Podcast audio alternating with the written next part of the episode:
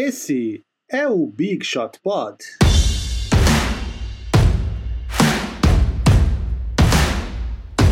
Olá, Big Shooters!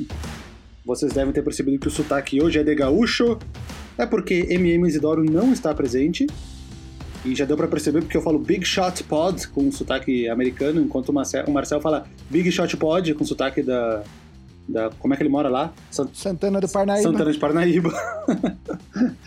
então hoje somos só nós dois, eu e Guilherme Pinheiro, que está do outro lado. Olá, quarenteners, como é que vocês estão aí? Ficando loucos com a, com a, a, a clausura que temos vivido nos últimos, dos últimos meses já, né? Já estamos em dois meses disso. É, não, ah, inclusive, inclusive, eu prometi no Boom Chacalaca que durante a quarentena eu ia fazer um vídeo a cada dois dias. E o primeiro vídeo foi dia 14 de março. E hoje é dia 12 de maio. Então isso quer dizer que daqui a dois dias vai completar dois meses que eu fiz essa promessa. Ou seja, já estava em quarentena. Ou seja, estamos 30 vídeos. Exatamente. Na verdade, 31, porque teve um vídeo que era duplo. Olha lá, ainda deu um de lambuja pra moçada aí. Eu, eu fiz um vídeo que era aquele jogo lá de 2006, que era Nets e Suns, que o, foi para duas prorrogações. Era, era temporada regular, início da temporada, 2006, 2007. Ou 2005, 2006, agora tô na dúvida. E aí o, o Jason Kidd e o Steve Nash, os dois jogaram muito, é o career high do, do, do Steve Nash, e o Jason Kidd conseguiu um triple-double bizarro com um triple 14, eu acho que tudo era mais de 14. E aí eu fiz um vídeo que eu falava sobre o jogo, e aí no momento ele se dividia em dois. Um contava a história do Jason Kidd e um contava a história do Steve Nash. E eram dois vídeos. Por isso que tem um a mais na contagem final. Bom, o que temos para falar hoje? Eh, a pauta recorrente pela quarta semana seguida do, do Big Shot Pod é, obviamente, a única coisa de basquete que se fala nesse meio tempo, The Last Dance, documentário sobre Michael Jordan, sua carreira, seu último ano, Chicago Bulls e até outras coisas além de Michael Jordan. Guilherme Pinheiro, o que gostaria de falar sobre estes dois episódios da, da noite de domingo, madrugada de segunda-feira? Eu- Eu também tenho um. Vamos falar de panificação no final do programa, porque aparentemente essa quarentena todo mundo resolveu virar padeiro, né?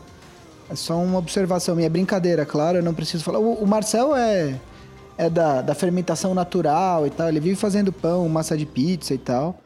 É, mas eu estou fazendo um comentário geral porque parece que nessa quarentena todo mundo resolveu virar padeiro, né? É, então, eu vou começar fazendo a minha primeira observação. Até queria escutar o que você acha disso, Vava, porque, assim, Last Dance é muito legal de ver. É sempre muito legal quando a gente consegue ter, ter acesso a tantos bastidores é, de, de times como Chicago Bulls, de times campeões, né? Muito legal ver esse material de bastidor. E, e- nesse sentido, o documentário está de parabéns, porque eles não só foram. ah, usaram o material de 98, como eles foram atrás de coisas de outros anos. Aliás, ah, só fazendo um parênteses aqui, eh, tem um. No, no feed do, do Ringer NBA, o podcast sobre NBA do The Ringer, ah, no, né, no episódio que foi ao ar ontem, segunda-feira, hoje é terça na gravação, ah, o podcast do J.J. Redick, que é jogador do New Orleans Pelicans, ele entrevistou o diretor do, da série e ele, nesse episódio, o diretor conta um pouco de como foi ah, a construção desse formato em 10 episódios e tal. Ele falou que, inclusive, no começo, a ideia da NBA era fazer só com material de 98. Não só de 97 e 98. Não ir para os outros anos e nem fazer entrevistas atuais com esses personagens. Que isso aí foi tudo sendo construído aos poucos. É bem legal. Quem quiser entender como é que o processo foi, como que chegou nesse formato, é bem legal. Recomendo ah, que vocês escutem. Mas, enfim, voltando um pouco, que o, o meu ponto é que é, eu tô um pouco. Não, não é decepcionado a palavra, porque eu tô gostando muito do material. Mas eu achei que faltou um pouco mais de, de crítica. Não de crítica, mas de entrar mais nesse lado, entre aspas, ruim do Jordan, né?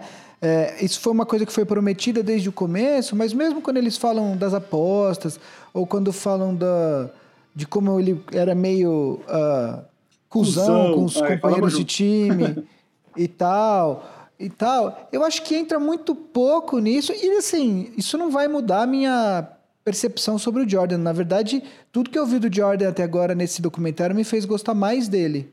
É, mas eu achei que iam, que iam mostrar realmente coisas pesadas e tal, e nada do que eu vi é realmente pesado. E, e, e, e tem uma outra coisa. É óbvio que a gente sabe que o, que o Jordan era, é um dos produtores do projeto, é, mas, mas, ao mesmo tempo, quer dizer, quando você mostra alguma coisa ruim e coloca a pessoa para justificar depois, você dá uma, uma suavizada né, nisso, nisso tudo. Né?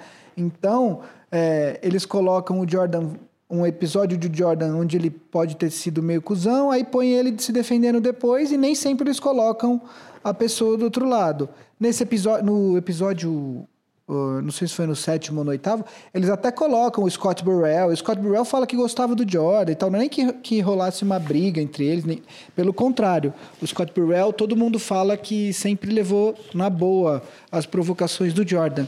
Mas eu achei que. Eu, eu, eu, esperava ver mais desse suposto lado ruim dele, entendeu? Eu achei que foi, foi até light demais. Não sei o que, se, que, que você achou, Vavo. Cara, uh, no início, eu vou te dizer que eu, eu, eu, eu não tinha resumo, eu não tinha sinopse de como seria a série, tanto que, tanto que antes de começar a gente nem sabia se ia ser só sobre o último. Sobre a última temporada dele em Chicago ou se ia ser sobre a carreira inteira. Eu, eu vou te dizer que eu achava que de repente nem teria essa parte ruim dele. Eu não, eu não sabia que teria. Então eu, eu, eu fiquei até. Eu, eu não sei se precisava mais. Porque talvez eu acho que talvez fosse uma forçada de barra se ficasse muito em cima disso. Mas eu acho que de mostrarem isso, de mostrarem que ele era um cara que algumas pessoas não gostavam, várias pessoas não gostavam dele, mas sempre tem um porém, ele era um cara muito competitivo e precisava disso para ganhar os jogos. Uh, a parte do. do, do... Eu entendo, eles não tinham como omitir essa parte das apostas, porque ela, ela é muito falada. Quem, quem vê bastante coisa de NBA, sei lá, que seja no YouTube, canais de basquete no YouTube. Vários canais têm videozinhos sobre, sobre essa, essa, esse problema dele com as apostas. Que há vários canais têm vídeos falando que seria a morte do pai dele relacionada ao problema de apostas, que alguém que ele ficou devendo se vingou matando o pai dele.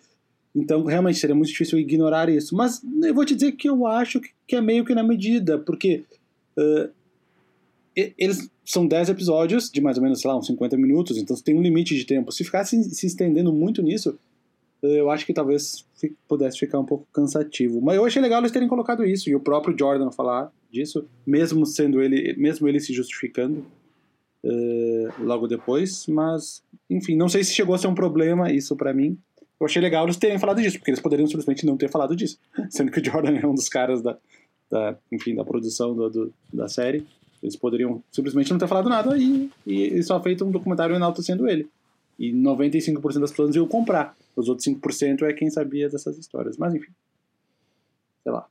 Outra coisa que me chamou atenção, é, na verdade, não só nesses últimos dois episódios, mas que vem chamando atenção, é a capacidade do Jordan de tornar absolutamente tudo pessoal. e aí usar isso para para usar isso como fator para acirrar a competitividade dele, né? Então, é, nesse episódio, por exemplo, do episódio anterior, no episódio 8, mostra que ele, ele se sentiu ofendido porque o George Carl não veio falar com ele é, no dia que eles estavam jantando antes do primeiro jogo das finais contra o Sonics. Aí, tipo, ele se sentiu ofendido. Aí tem todo o lance do, do Isaiah Thomas, que a gente sabe. É, aquela história, eu, eu achei do, muito boa aquela do, do... BJ Armstrong, nos playoffs de 98. BJ Armstrong, que é um dos melhores amigos do Jordan, era pelo menos, mas aparentemente continua sendo amigo dele. O BJ Armstrong uh, faz uma cesta que abre cinco pontos de vantagem no final do, do segundo jogo, ganha um a um, comemora, aí o BJ Armstrong... Uh, Aí o, o Jordan usa isso para como fator pessoal para atacar o BJ Armstrong nos próximos. atacar dentro da quadra, né? Nos próximos jogos. E aí domina a série. Tudo vira pessoal pro Jordan. Né? É, eu ia dar o outro exemplo que eles deram daquele jogador que eu realmente não sabia da existência dele, que era o tal do. Como é que era? Le Bradford. La Bradford. La Bradford, La Bradford. La Bradford Smith, que fez 37 pontos, ele jogava no dia seguinte. E o Jordan disse que, que ele chegou para ele e falou: é, yeah, good game, Mike. E isso seria motivação para ele lá e meter 36 pontos no primeiro tempo do jogo seguinte. E aí depois falou que era tudo mentira, inventado. tipo. Não, e, e ele usava para tudo, quer dizer, uh, quando no episódio 7, quando eles estavam falando da aposentadoria uh, do Jordan, uh, eu não sei se é, é, um depoimento do pai dele ou do, do, do, do Rashad, aquele, que, aquele cara que era repórter, que é amigo dele também. E ele fala que em 92 ele já teria se aposentado para jogar beisebol, mas que ele só não se aposenta, um, porque ele teria que jogar as Olimpíadas, e dois, porque o Bird e o Magic nunca ganharam três títulos seguidos. Tipo, então assim, o cara joga mais um ano inteiro, sendo que, segundo ele, ele já estava pronto para largar e jogar é, beisebol, e ele joga mais um ano inteiro só porque o Bird e o Magic não tinham ganho dois títulos seguidos. Quer dizer, tudo é tudo, tudo, tudo é pessoal pro Jordan. E é por isso que ele, ele é esse competidor absurdo e até em, sei lá, joguinho de moeda na parede. Que ele perdeu, por sinal. Pois é, parece que segurança nunca mais foi visto depois desse dia. o, deixa eu fazer uma observação pelo seriado. É uma crítica. Eu até comentei ontem no nosso grupo lá.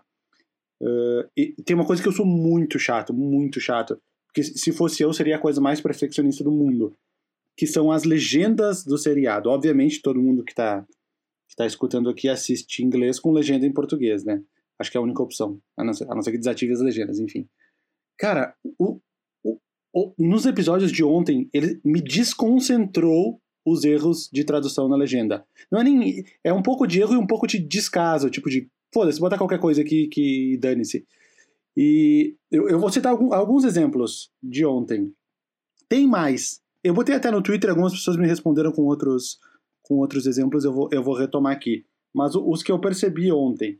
Primeiro, o, o principal de todos, a última frase do episódio, que é o que fecha o episódio número 8 e deixa o, o cliffhanger pro episódio número 9, é o Red Miller falando uh, das, das do, do, finais de finais da Conferência Leste de 98 entre Bulls e Pacers, que o Red Miller fala que ele sentia que o time do, do do Pacers estava melhor que o do Bulls, e ele ah, naquele momento estava bem claro que o Jordan ia se retirar, e aí o Red Miller fala assim, última frase do episódio, ele fala assim, é isso, you're gonna retire Michael Jordan. Você, é, é como se fosse ele falando para ele mesmo, é isso, você, Red Miller, vai aposentar Michael Jordan, porque ele achava que ia vencer a série.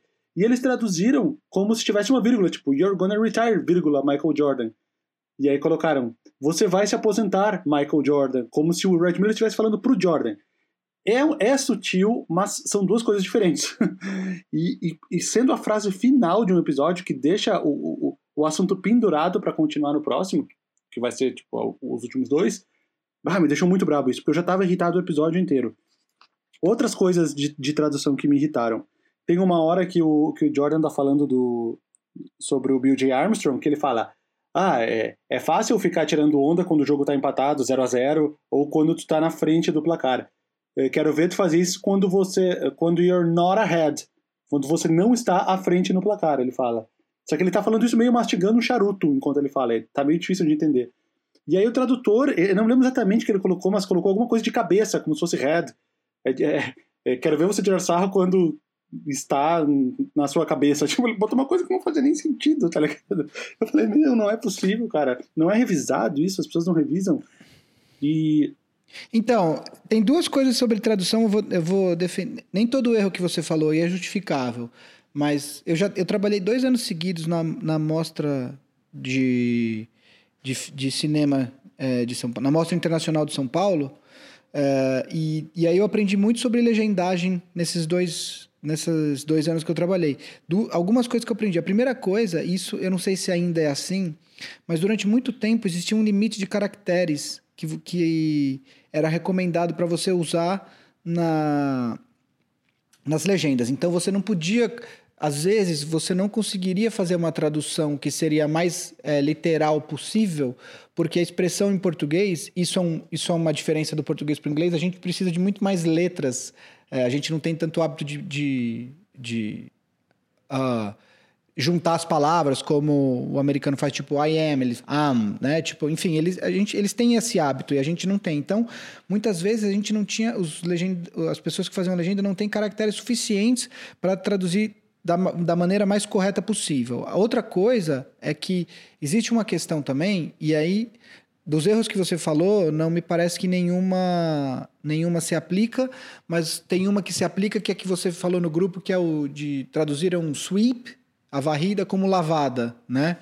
É, Existe uma questão que é, a pessoa que faz a legenda, não necessariamente ela tem o mesmo contexto que a gente que consome esse tipo de material, né? Às vezes a pessoa não gosta de basquete e não vale só para esporte, sei lá, às vezes pode ser um filme sobre procedimentos médicos, a pessoa claramente não tem todos os contextos, todas as expressões uh, que uma pessoa que está acostumada a falar a, a falar a respeito do assunto tem.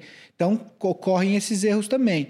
Enfim, eu não estou usando só para justificar, mas é que legendagem é um negócio que é muito mais difícil do que parece. Não é, simples, não é uma mera e simples tradução, entendeu? Não, sim. Por exemplo, então vou usar o exemplo mais próximo que poderia ter. Minha irmã. Minha irmã é professora de inglês e tem uma empresa de tradução. Trabalha com isso, já morou nos Estados Unidos, fala inglês melhor que qualquer pessoa. Vira e mexe, ela me manda mensagens perguntando: o que, que tu acha disso aqui, dessa parte aqui? Porque às vezes é um, um assunto que eu sou mais familiar, não necessariamente basquete já teve um de basquete, que uma vez ela teve que traduzir alguma coisa do Will Chamberlain e ela me perguntou alguns termos específicos. Mas não necessariamente basquete, ou esportes, ou enfim, algum assunto que, eu, que ela sabe que eu entendo mais do que ela. E aí ela me pergunta, oh, o que, que, tu acha dessa parte aqui? Normal, pô, se tu não tem certeza sobre uma coisa, tu pergunta para alguma pessoa, ou para uma amiga dela, que trabalha com ela, enfim, pergunta para alguma pessoa que pode entender melhor. Uh, se, tu, se, tu, vê que não faz tanto sentido o, a tua tradução ali, tem que ter um, uma faísca, tipo, opa, acho que não é exatamente isso, vou falar com alguém que entenda um pouco melhor. Se, é o que eu faria se eu fosse um tradutor.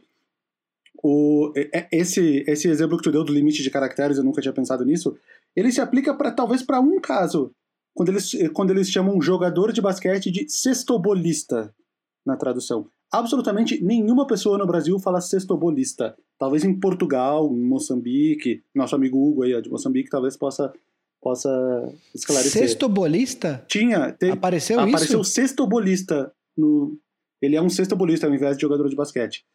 Não, aí, aí é graça. não é possível, cara. Aí é. alguém tentou fazer graça. Só se precisava cortar caractere. Só se foi isso. Pelo menos. Não, e aí, assim, eu assisto, eu assisto com closed caption, né? Eu, eu prefiro porque assim, eu consigo entender inglês, só que, por exemplo, tem cena que o Jordan tá com a porra de um charuto na boca, entendeu? E aí, às vezes, é difícil de entender. O... Aí, só porque eu não tenho outros exemplos aqui, eu tenho uma hora que ele fala que o Gary. O, o, alguém tá falando, não lembro quem, sobre o Gary Payton, e fala que ele é all defensive. Que ele é tipo um cara que está nos times de defesa da NBA, porque todo final de ano a NBA faz, faz os all NBA teams, os all defensive eh, NBA teams. E aí a tradução colocou como ele é um jogador totalmente defensivo, completamente defensivo. Colocou alguma coisa assim, tipo, ele é todo defesa, sabe? All, all defensive. Faltou uma, é, uma instrução uma... de alguém que entendesse mais do assunto, entendeu? Tem uma tradução clássica uh, que a gente cansou de escutar em filmes que passavam na Globo na sessão da tarde, o quarterback era o zagueiro, é. né? E, e, a, e a referência para essa tradução é porque se você... Os zagueiros no, no, no, no em inglês são sempre os backs, né? Então, left back, center back e right back. E aí o cara pegou back, back e falou, ah, então é zagueiro. Aí ele traduzia quantos filmes que a gente não viu onde quarterback era traduzido como zagueiro. Sim, né? o, o... Ah, mais duas coisas que eu queria falar. Um que várias pessoas me responderam no Twitter que irritam elas, que é chamar os playoffs de mata-mata. Completamente importado do futebol. Realmente é um termo que só se usa para o futebol mata-mata. Não está errado, mas não é assim que se usa na comunidade sextobolista do Brasil. E, e outra coisa, um muito bom aí, fora do, do, do, do, The Last Dance, tem um episódio dos Simpsons, de muito tempo atrás, sei lá, uns 10 anos atrás, que não sei quem no episódio eles falam que a pessoa namorou o starting point guard do Los Angeles Clippers. E aí, a pessoa que traduziu sem entender o contexto do basquete, ao invés de pensar starting point guard, tipo armador titular, pensou em starting point, guard. Aí ela chamou de guarda do ponto inicial. tipo. Nossa, velho. Na, na, na, dublagem, isso não era legenda, porque eu, eu tava vendo dublado. Aí ele falou, não sei o que, porque namorou o guarda do ponto inicial do Los Angeles Clippers. E eu fiquei ouvindo assim, o que, que ela quer dizer com isso? Guarda do ponto inicial, Gente. guarda do ponto inicial. Aí eu comecei a pensar, guarda do ponto inicial. Deu. Ah, caralho, a pessoa trocou tudo, velho. Eu percebi isso, né? Mas pouquíssimas pessoas perceberam isso. Passa reta no meio do, do desenho. Mais um exemplo. Mas aí eu até entendo, porque a pessoa tá traduzindo Simpsons. Pode, entendeu? É uma, é uma pessoa que tá traduzindo variedades. É diferente de uma pessoa traduzindo basquete, que é o seriado do Jordan. Por isso eu, eu acho que poderia ter um, um, um cuidado maior. Era só isso. Eu tô, eu tô vendo aqui. Cara, diga. Você falou do termo dos playoffs. Posso falar uma coisa que me irrita profundamente? E assim, é chatice minha, tá? Tipo, não é. Não é algo que vai mudar a vida de ninguém. Mas eu não suporto ouvir gente chamando playoffs de offs. Bah só offs. Ninguém nunca usa esse termo. Nunca esse, assim, tipo, em nenhum país do mundo as pessoas chamam playoffs de offs. E aí você vê direto, não, porque nos offs, nos offs, as pessoas comentando na, na, no Twitter aqui nos offs, e eu falo, caralho, velho, ninguém fala isso. Puta merda. O brasileiro que inventou essa. Essa é total inventada aqui. Ontem, ó, alguém falou aqui no Twitter, eu não percebi essa hora. Uh, mas alguém falou que falaram que o Jordan ia pendurar as chuteiras na legenda. eu não vi, eu não percebi essa hora. e também alguém falou, falou que os bad boys estavam como bandidos. Os bad boys de Detroit. Porra. Tipo, até se você coloca, se, você, se os caras ficam sabendo disso, tem até uma conotação racista aí, né? Tipo. É, exatamente. Mas enfim. Outra coisa que eu achei legal também é a, a, o Jordan vendo a, as declarações do Gary Payton sobre as finais de, de que ele, o, Gary Payton fala que ele não teve medo do Jordan, que ele, ele colou no Jordan e tal, não sei o quê. Os três primeiros jogos, é, o Bulls ganhou os três primeiros, e aí o Gary Payton, que tinha, tinha ganho o prêmio de melhor jogador de defesa da temporada, teve uma, uma, uma até certo ponto uma discussão com o George Carr, porque o George Carr não queria que o Gary Payton marcasse o Jordan para para gastar mais energia no ataque. O Gary Payton falou assim: olha, a gente está perdendo 3 a 0 vou ter que fazer isso e tal. E aí o Seattle Sonics ganha os, os dois próximos jogos, faz 3 a 2 o Bulls fecha a série no sexto jogo. E. E aí eles mostram, dão um iPad pro Jordan ver as declarações do Gary Payton, o Jordan simplesmente racha o bico, e aí ele vira e fala assim: Eu nunca tive um problema com o Gary Payton, mas tem uma, uma coisa meio de duplo sentido, no sentido de ele nunca ter tido problema pessoal, mas também fica aquele no ar, que eu acho que é por isso que ele usou exatamente essas palavras, que é tipo, ele nunca foi um problema para mim, eu fazia o que eu queria, que eu só tava preocupado com outras coisas. É, eu... ele fala que tava chegando no dia dos pais e tal. É, eu interpretei mais com essas segundas, tipo, ele nunca foi um problema para mim, tipo, eu sempre passei por cima dele quando eu quis. E o, o Gary Payton, só para situar a galera, era um jogador que que começou no Supersonics, chegou a essas finais de 96, era um baita de um jogador defensivo, ele é o único point guard a ter ganhado uh, melhor defensor do ano até hoje, nunca ninguém ganhou depois dele, estava sempre nos times de defesa, e aí mais veterano, como ele não, não, não conseguiu ser campeão no Sonics, ele foi pro ele foi pro Bucks primeiro, aí ele foi pro Celtics, ou Celtics Bucks, não lembro a ordem. Ele foi pro Lakers. Sim, não. Depois, do, depois do Celtics e do Bucks, que eu não me lembro a ordem, ele foi pro Lakers. Aí ele chegou às finais de 2004 com o Lakers, que tinha o Shaq, o Kobe e o Karl Malone. Foi o único que o Karl Malone foi pra lá. Também perderam. Aí depois ele foi pro Miami Heat e no Heat, já com 37 anos, reserva, ele conseguiu ser campeão, junto com o Shaq, que ele tinha jogado em Los Angeles. Ele é daqueles caras... O Shaq... É o primeiro título do Heat, né? Não é do, do LeBron e tal. É que o, era do Wayne Wade, o, o dono do time, o Shaq, Jason Williams, uh, White Chocolate, que a gente falou alguns programas atrás, estava lá também. Isso. Tinha alguns veteranos, o Antoine Walker, tinha saído do Celtics. Antoine Walker estava lá também. E o, o Haslem, o Haslem mais novinho, também era titular daquele time. Enfim, uh, Gary Payton é um cara ah, legal. Aliás, uma coisa que aparece na, na nas, nas imagens das finais de 90, 96, é né? É. é. Que é, é, o 96 que é o time do Bulls que ganhou 72 jogos e o recorde que foi superado recentemente pelo Warriors de 2015 2016, quando eles acabaram perdendo nas finais pro, pro Cavs do LeBron. É, uma placa que aparece, a dupla a dupla do Seattle Sonics naquele, naquele período era Gary Payton e Sean Kemp, né? Que era conhecido como Rain Man, porque Seattle é conhecida como Rain City, né? E, e aí tem uma placa que aparece no momento que é o Sean, uma das palavras para maconha nos Estados Unidos é hemp. Ah, né? eu vi isso, eu vi E isso. aí tem uma placa escrito Legalize Camp. E eu achei bem criativo, né? Na hora eu vi isso, eu reparei também. Falei, boa, boa. Bom, bom Bem trocadilho. bolado. É Bem bolado, bem bolado. É, esse episódio, esse episódio de, de que conta da história da- do time de 96 foi bem legal, né? Foi bem o que a gente tinha falado, né? Eles mostraram no episódio 7 a- toda a trajetória dele no beisebol. E, aliás, fazendo outra recomendação de podcast, é, Nesse episódio 7, eles mostram que o Jordan começa com uma sequência de 13 jogos onde ele consegue uma rebatida válida, né? E depois o pessoal começa a jogar bola curva para ele e aí ele tem problemas de adaptação. Nesse período, sai uma matéria no Sports Illustrated, na Sports Illustrated, na revista, falando que era, o Jordan estava envergonhando o beisebol, que era para ele desistir. Só que o que acontece? Ah, tem um podcast da ESPN chamado ESPN Daily. É, que é, como o nome diz, ele é um podcast diário durante os dias de semana. E geralmente ele tem ali de 20 a 30 minutos. E o formato desse podcast é: eles, eles ah, pegam uma matéria que está sendo veiculada ou no site ou na, na TV, no canal de TV, e aí eles entrevistam o repórter dessa matéria sobre como foi fazer essa matéria, etc e tal.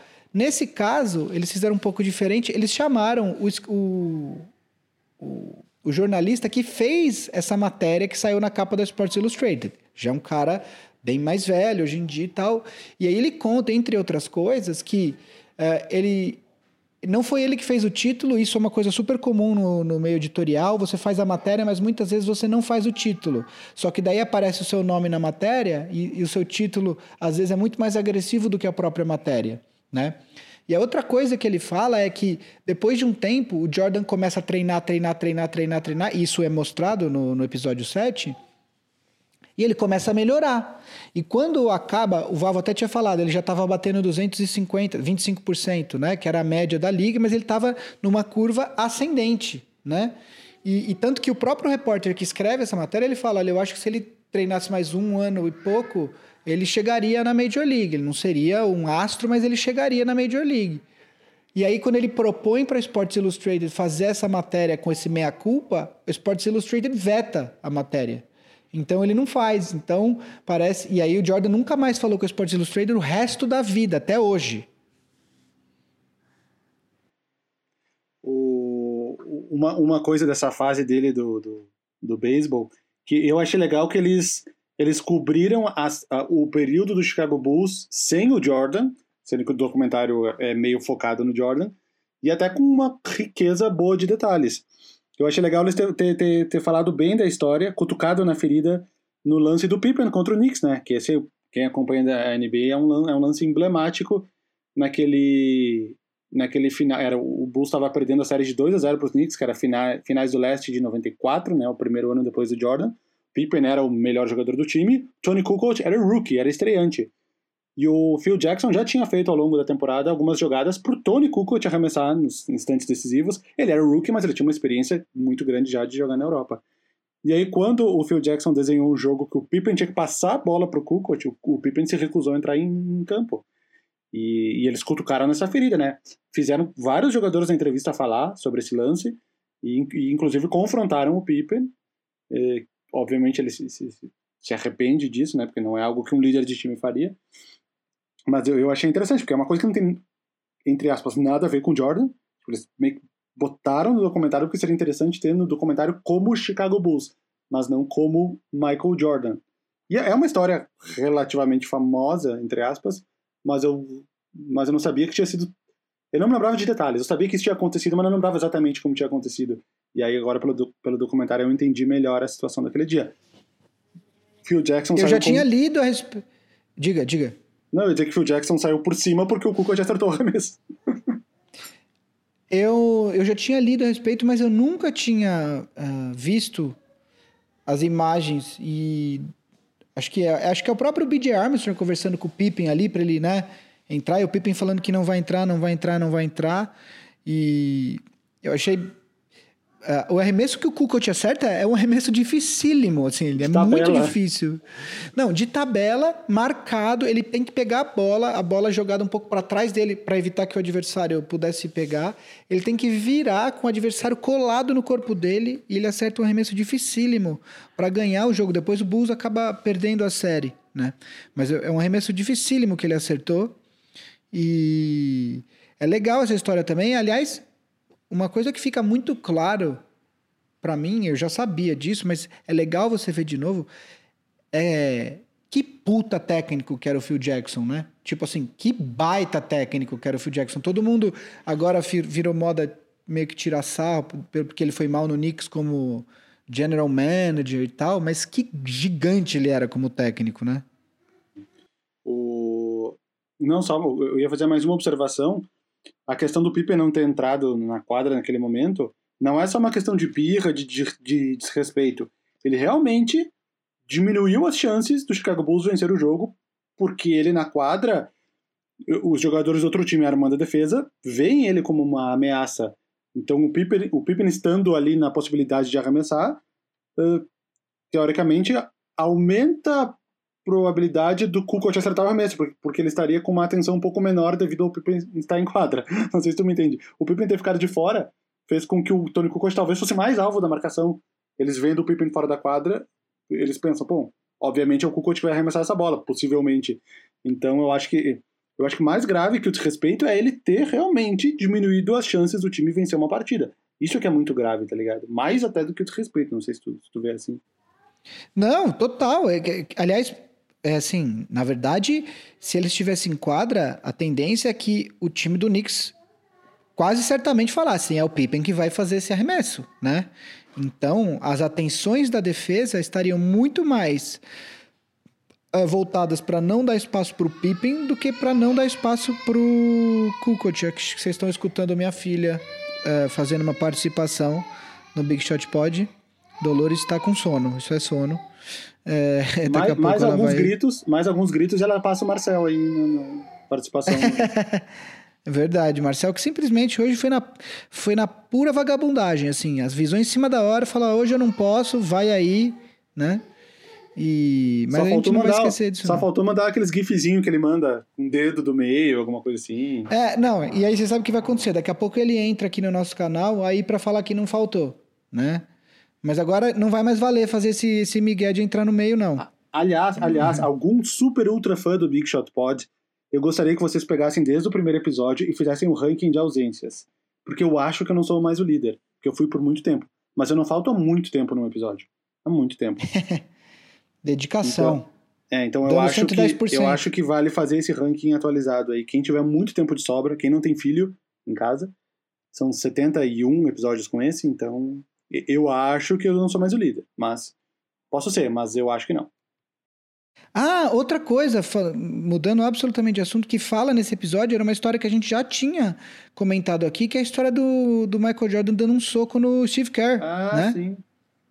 Que é uma história, enfim. É... Eles estavam tiveram um desentendimento no treino, o, o Jordan estava irritado. Uh, isso foi na temporada, no começo da temporada, na pré-temporada, acho, da, da de 96, 97. Jordan volta irritado porque eles perdem, são eliminados pelo Orlando Magic. Não, 95, 95 96. Então, é, 90, é, exatamente, perdão, 95, 96. O Jordan sai volta irritado para a temporada, porque aí já depois que ele já volta a, a, jogar basquete, eles são eliminados pelo Orlando Magic em 94, 95, né? Orlando Magic com o Horace Grant, que tinha saído do Bulls pro Magic. E aí, é, no, eu não lembro agora se era no training camp ou na pré-temporada ali e tal. Uh, um dia que ele tá irritado, e aí o Steve Kerr revida, ele dá um soco na cara do, do Steve Kerr. E o Steve Kerr conta que foi a melhor coisa que aconteceu para a relação dos dois, né? Porque o Jordan gostou que o Steve Kerr não, não encolheu para ele. E depois disso eles foram, ficaram amigos e tal, né?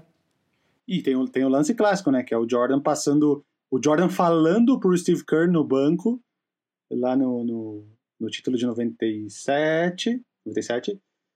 Não, dei spoiler do próximo episódio. Que ele fala pro Steve Kerr. Tem um vídeo dele do banco falando: Ó, oh, estão fazendo marcação dupla em mim o tempo inteiro. Se posiciona que eu vou tocar a bola para ti.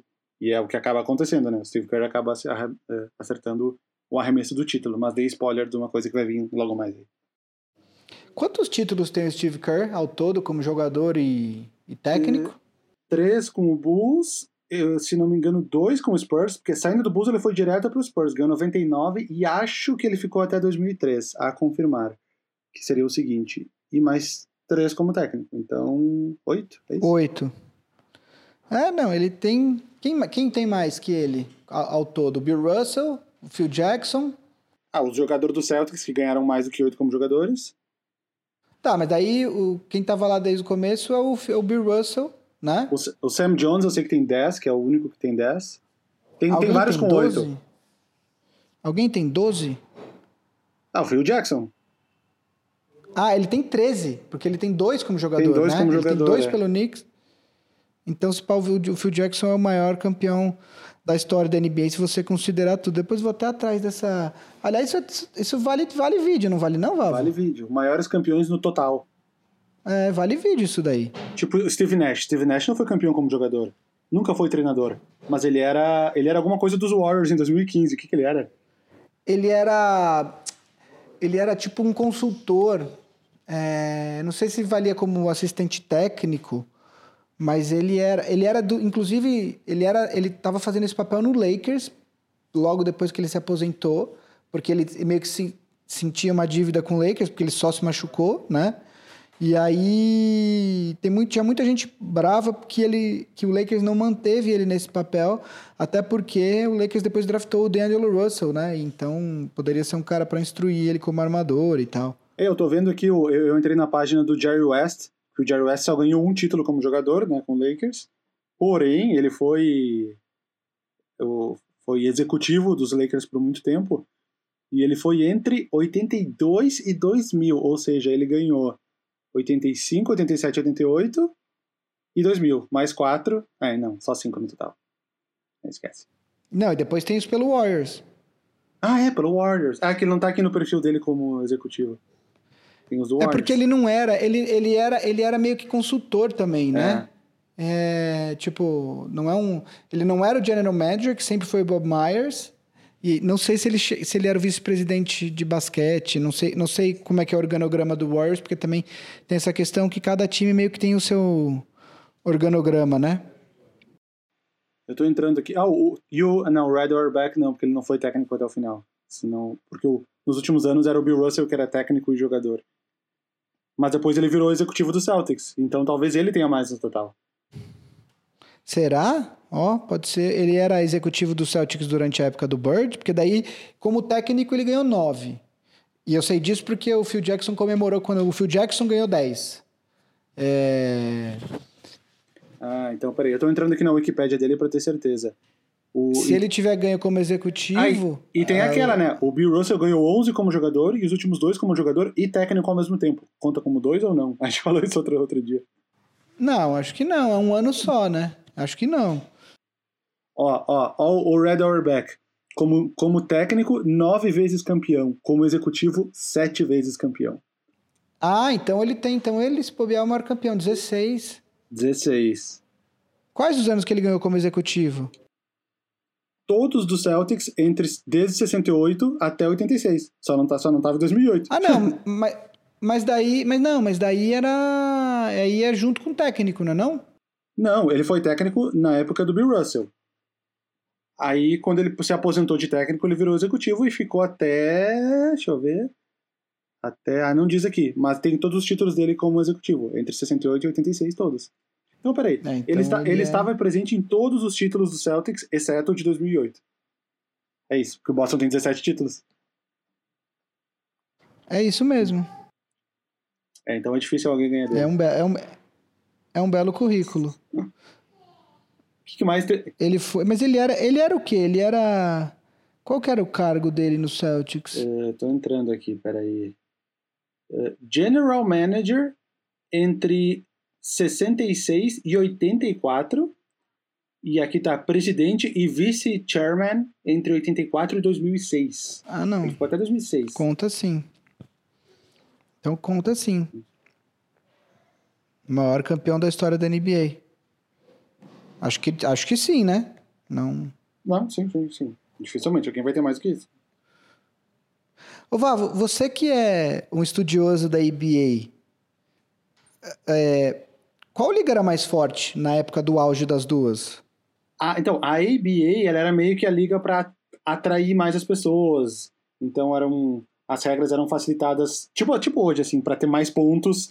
Uh, eles tinham um arremesso de três pontos, que era uma inovação que a NBA só foi adotar lá em 79. Eles tinham um campeonato, eles inventaram o campeonato de enterradas, por exemplo, no All-Star Game para atrair mais as pessoas. Era uma liga, uma liga mais plástica. Uh, eu, eu, já, eu já vi sobre isso. O, o consenso é que. Uh, ah, aliás, tinham vários jogos entre times da NBA e ABA, tinham amistosos. E o recorde geral ele é favorável à ABA.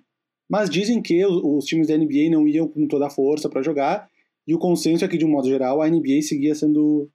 A NBA seguia sendo melhor naquela época. Mas é uma discussão que se tem. Ah, entendi. É porque, então, eu, eu, eu, eu acho que eu escutei algum podcast falando que uh, a, a, ABA era uma liga com um jogo muito mais plástico, muito mais explosivo, até porque era uma liga que é, muito mais. É, como é que eu posso dizer? Muito mais miscigenada, né? Tinha muito mais atletas negros do que na própria NBA, né? Então, você tinha atletas é, muito. Até porque o, problema do racismo foi uma, uma, questão presente em todos os esportes uh, americanos, né? Uh, quem não sabe, por exemplo, a história do Jackie Robinson, o Jackie Robinson foi o primeiro jogador de beisebol a jogar na Major League Baseball. Ele é um jogador que tem o, o número dele aposentado por todos os times da MLB, né? É, então a ABA era uma liga que tinha muitos atletas negros. Dr. J começou lá, enfim, tem um monte de gente é, boa que começou lá. Então eu, eu escutei isso no podcast falando que muita gente considerava a ABA uma liga mais forte até que a NBA quando as duas estavam ali disputando a atenção do público.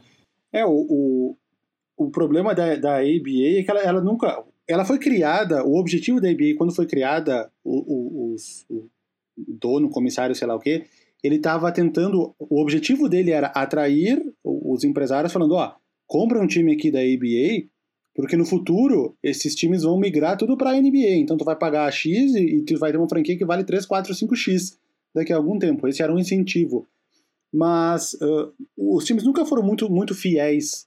Eles meio que todos eles, acho, se não me engano, só o Indiana Pacers, que começou como Indiana Pacers do início até o fim da ABA.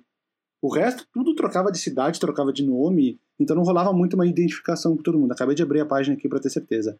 Só o Indiana Pacers e o Kentucky Colonels foram os dois times que começaram e, e, e acabaram com mesmo, na mesma cidade com o mesmo nome. O Indiana migrou para a NBA, o Colonels foi extinto. Então era isso. Ó. Eu tô vendo aqui, ó, por exemplo, ó, um time começou em New Orleans, New Orleans Buccaneers, aí virou Memphis Pros, depois Memphis Thames, depois Memphis Sounds, depois Baltimore Hustlers, depois Baltimore Claws. Tudo isso em oito anos, entendeu? É, não tinha uma identificação com as cidades e com as cidades, entendeu? Então, acho que. Olha, Oakland American, Oakland Oaks, aí virou Washington Capitals, por outro lado do país. Aí virou Virginia Squires, tipo, para baixo. Não rolava essa identificação, meio que ficava mudando para um lado e para o outro. Virginia Squires. Washington Capitals, que hoje é o nome do time de hockey, não é? Não, a... da, de Washington, não é? É, é Capitals ou Capitals? Esse aqui era Capitals. Ah, pode, ah, pode ser. Tem essa diferença. E o Virginia Squires é o time onde começou o Julius Erving. Ele começou no Virginia Squires, daí ele foi pro Nets, né, que acho que era New York Nets na época. E aí, quando foi pra NBA, que ele foi pro Sixers. Inclusive, se, se Julius Erving, é, é, essa fase dele de ABA foi a, a melhor fase dele, entre aspas, né? Acho que ele foi três vezes MVP da ABA, campeão pelo Nets. Se ele tivesse na NBA nesse período, olha, ele ia ser um cara que ia estar lá em cima no, no, na briga dos números, hein? Tipo, 30 mil pontos, essas coisas. Porque ele, ele gastou é, essa fase boa dele na NBA quando ele poderia estar na NBA. Isso joga ele lá para baixo nos rankings. Né? Teria, que, teria que fazer uma estimativa de quantos pontos ele faria na NBA, não sei. É verdade. Vavo, eu tô, eu tô olhando um negócio aqui, eu até mandei no nosso grupo, acho que vale a pena a gente compartilhar com, com os nossos ouvintes, no, de repente na descrição do episódio. É, eu achei um link da Slam Magazine, agora de 2020, e o título é Every Basketball Movie and Documentary Plus Where to Watch. Ou seja, todos os filmes de basquete, ficção ou documentário e os links para onde assistir esses filmes. É, cara, tudo que você quiser ver tem aqui. É, tem um. Aliás, ah, isso aqui é legal de falar. Tem um documentário que a ESPN fez, é uma das, do 30 por 30 deles, que é o, o título é I Hate Christian Leitner. Isso é bom. Uh, o, o Christian Leitner, para quem não sabe, ele era um jogador, ele foi um dos jogadores mais populares da história do basquete universitário. Ele jogava na Universidade de Duke, né? E aí ele foi o único jogador universitário que fez parte do Dream Team original de 92. Ah, então ele estava naquele time e a razão pela qual ele foi colocado nesse time é que ah, primeiro que ele muito possivelmente seria uma escolha de draft uh, alta no, no draft dele.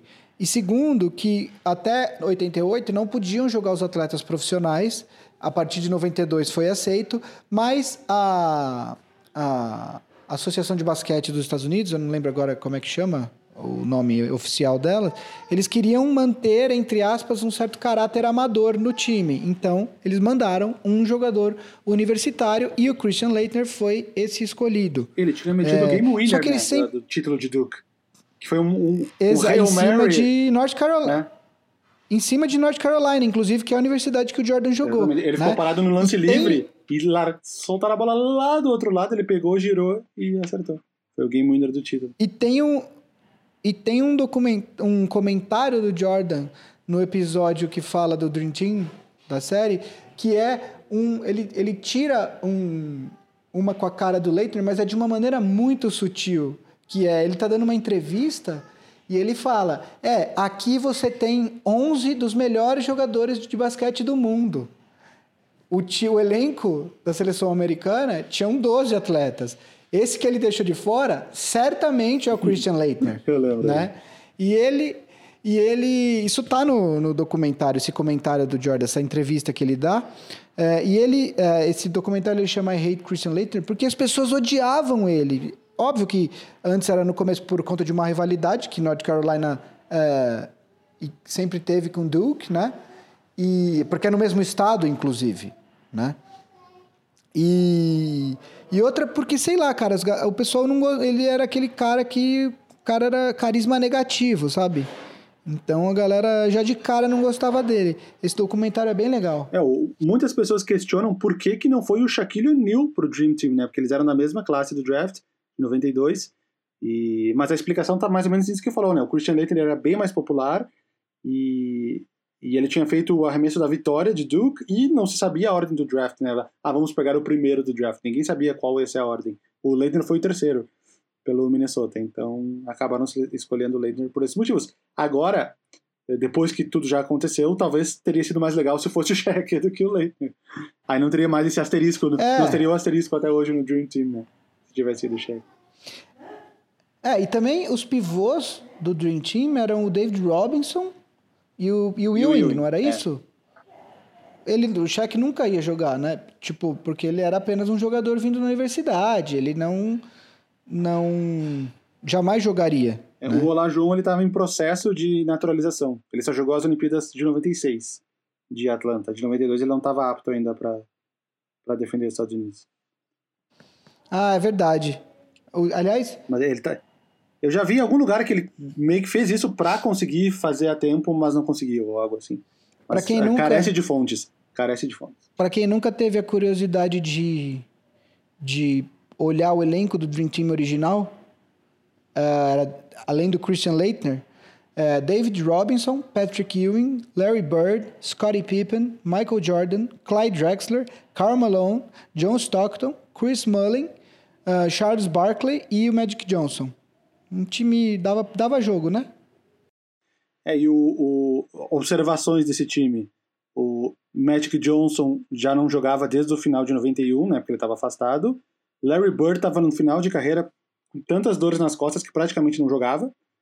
E eles eram os únicos dois jogadores desse time que não estavam no, nos All-NBA Teams da temporada, né? Porque eles, eles foram pelo histórico, não pelo que eles estavam jogando. E quando questionam o Chris Mulley, que perto desses ele é um cara com uma carreira um pouco abaixo, vale lembrar que 91 92 foi a melhor temporada da carreira do Chris Mulley, ele fez, acho que se não me engano, 25, 26 pontos por jogo, e no Dream Team, analisando o desempenho dos jogadores, ele foi um dos melhores.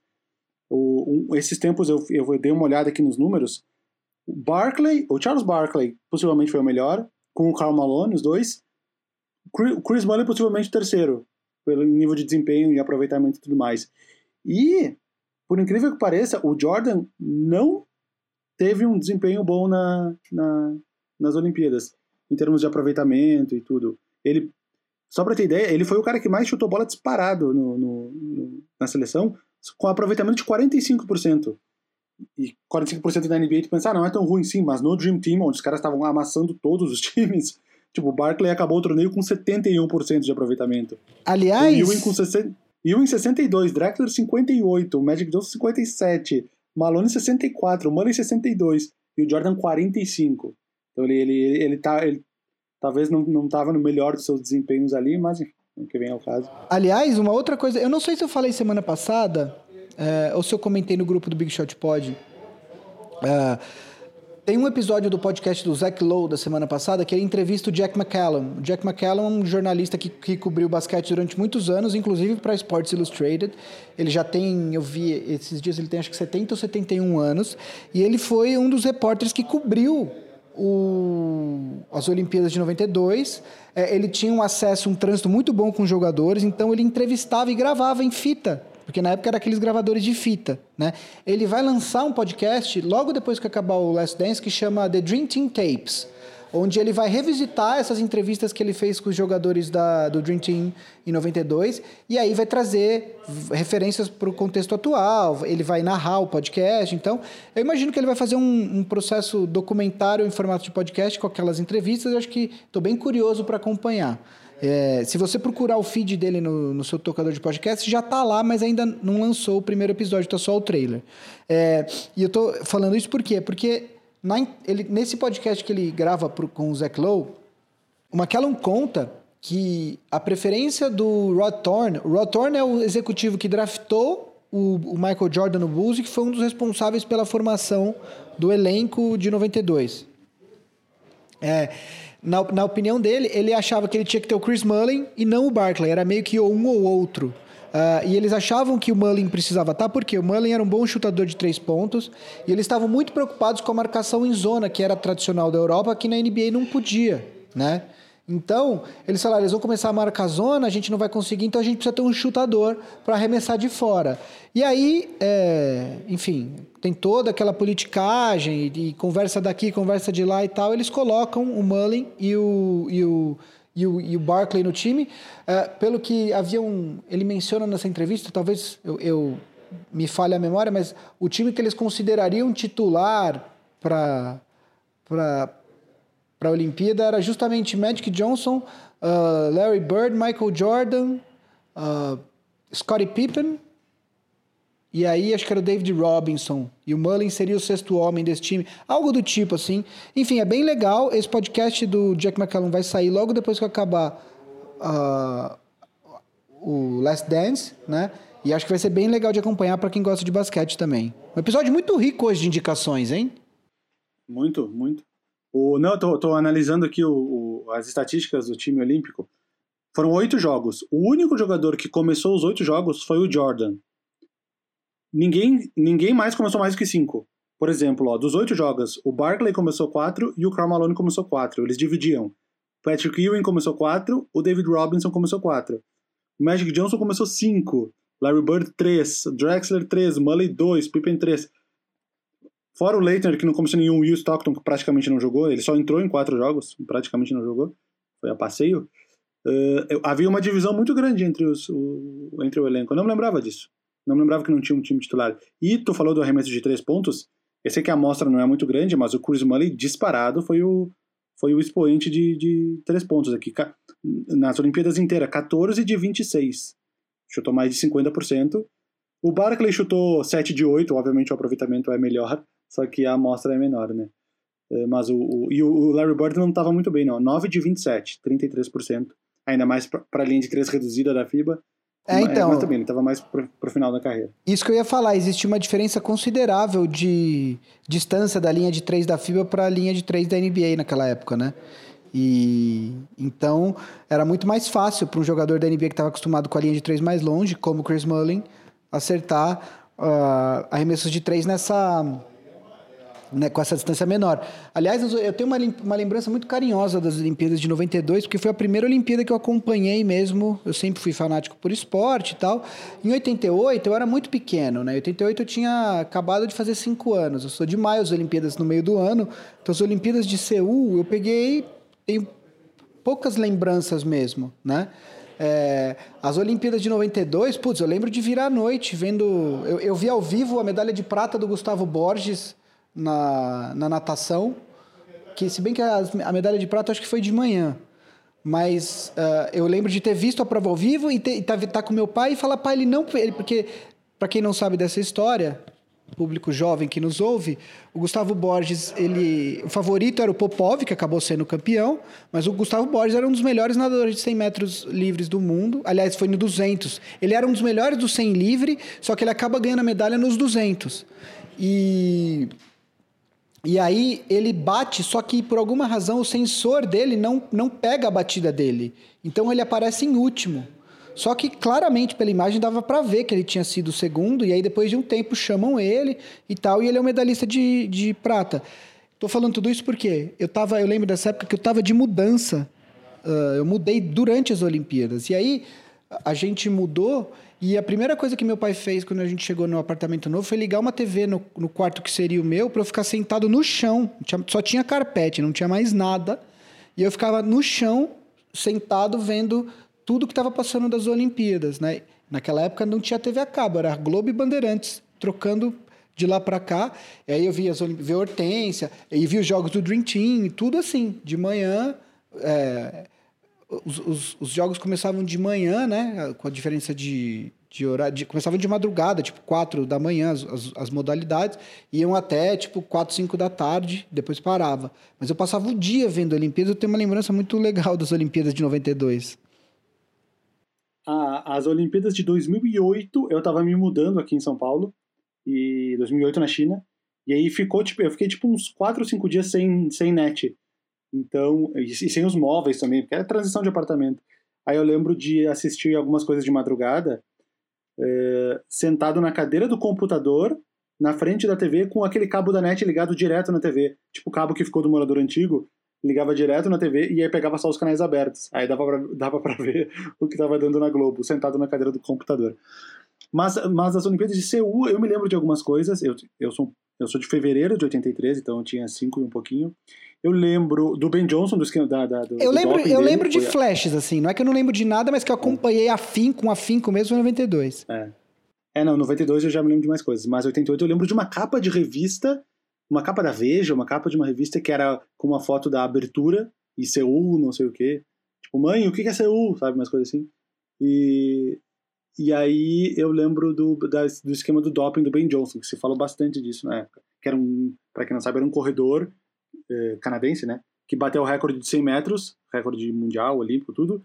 E aí depois descobriram que ele estava usando algum doping lá e foi, foi anulada. E aí, enfim, medalha de prata, o cara que era o segundo ganhou a medalha de ouro e o recorde não valeu. Mas já teria sido batido pelo Usain Bolt caso ele tivesse valido na época. Então, mas, mas para você ter uma ideia do quão absurdo foi o tempo que ele fez na época, o recorde dele só teria sido batido pelo, pelo Usain Bolt agora, tipo, recentemente, assim. É, ele fez, eu tô até procurando o tempo dele aqui. Ele ganha, inclusive, do Carl Lewis, né? Que aí depois assume a medalha de ouro, mas que também não corria limpinho, né? É, ele foi, ele te, teve muito tempo envolvido em conversas sobre doping, acabou nunca sendo pego.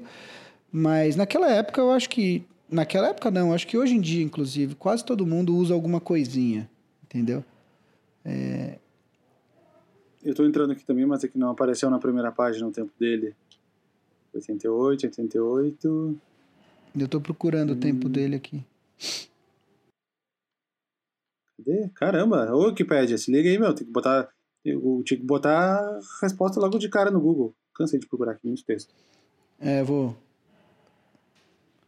9,79. Exato. E o recorde hoje é 9,68, é isso? É, não lembro agora. Vamos ver de novo. Haja Google no, durante o. Pô, mas o Google me sacaneou. Outro dia que eu fiz a transmissão ao vivo contigo e com o Marcel. 9,58 é o recorde. Ah, não. Então, tá bem batido, tá bem batido. O... Quando a gente fez a transmissão ao vivo do Lakers e Kings, o jogo pior arbitragem da história, quando eu fui fazer o thumbnail, eu botei no Google Lakers Kings jogo 6 2002 e deu lá 30 de maio de 2002. Eu, pá, coloquei. E depois eu fui ver que foi de 31. O Google estava errado. A primeira resposta do Google, aquela que é do Google, estava errada. A data do jogo. Tá até agora, se botar lá vai dar errado. Porra, Google. Não dá mais para confiar agora?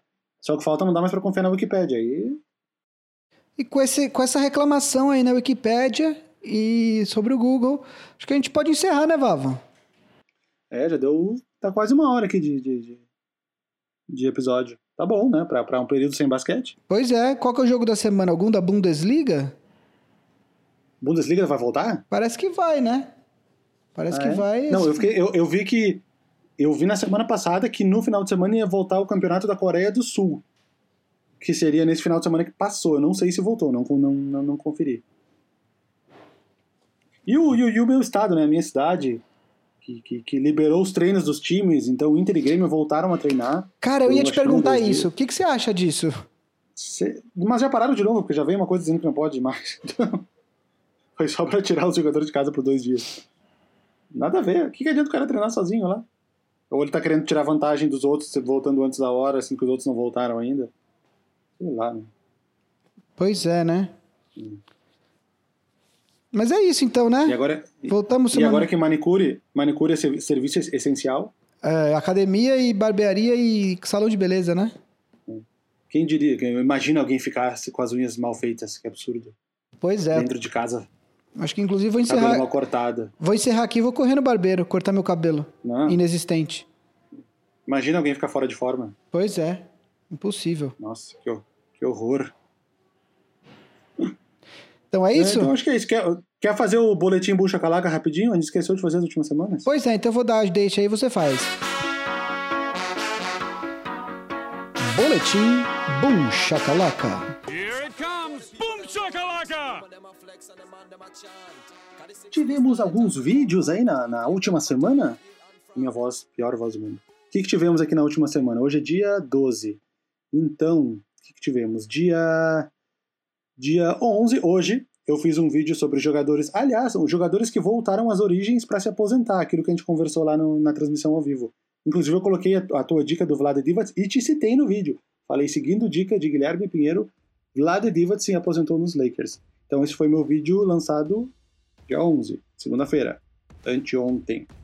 Jogadores que voltaram para se aposentar no, no, time que eles mais bombaram, tipo Allen Iverson, que se aposentou no Sixers, o Scottie Pippen, que se aposentou no Bulls, Kevin Garnett, que se aposentou em Minnesota, enfim. Dois dias antes eu fiz um vídeo seleção do San Antonio Spurs de todos os tempos, que deu absolutamente zero polêmica, porque é meio que todo mundo acha a mesma seleção. E dois dias antes foi a nossa transmissão ao vivo da pior arbitragem da história da NBA, que a gente chegou à conclusão que foi alguns lances. que o principal lance foi aquela cotovelada no instante decisivo, né? Que deveria ter sido lances livres para os Kings e eles poderiam empatar ou virar o jogo. E o anterior foi no dia 5. Dia 5. Ah, mas aí ele já tinha saído no último episódio. Enfim, foram esses três. É isso, esse foi o Boletim Buncha Calaca, youtube.com.br Buncha Calaca. Acompanhe os vídeos por lá. É isso então, Vavo? É isso, encerramos. É isso. Uh, mais uma falta pro Marcel, uma vergonha. Mas enfim. Horrível. Nossa. Falta de profissionalismo, né? Horrível. Péssimo, péssimo, péssimo pra reputação do programa. Imagina, imagina se, se tá os caras, sei lá, da, da Coca-Cola. Ah, vou assistir esse episódio de hoje e vou patrocinar os caras pagando uma fortuna.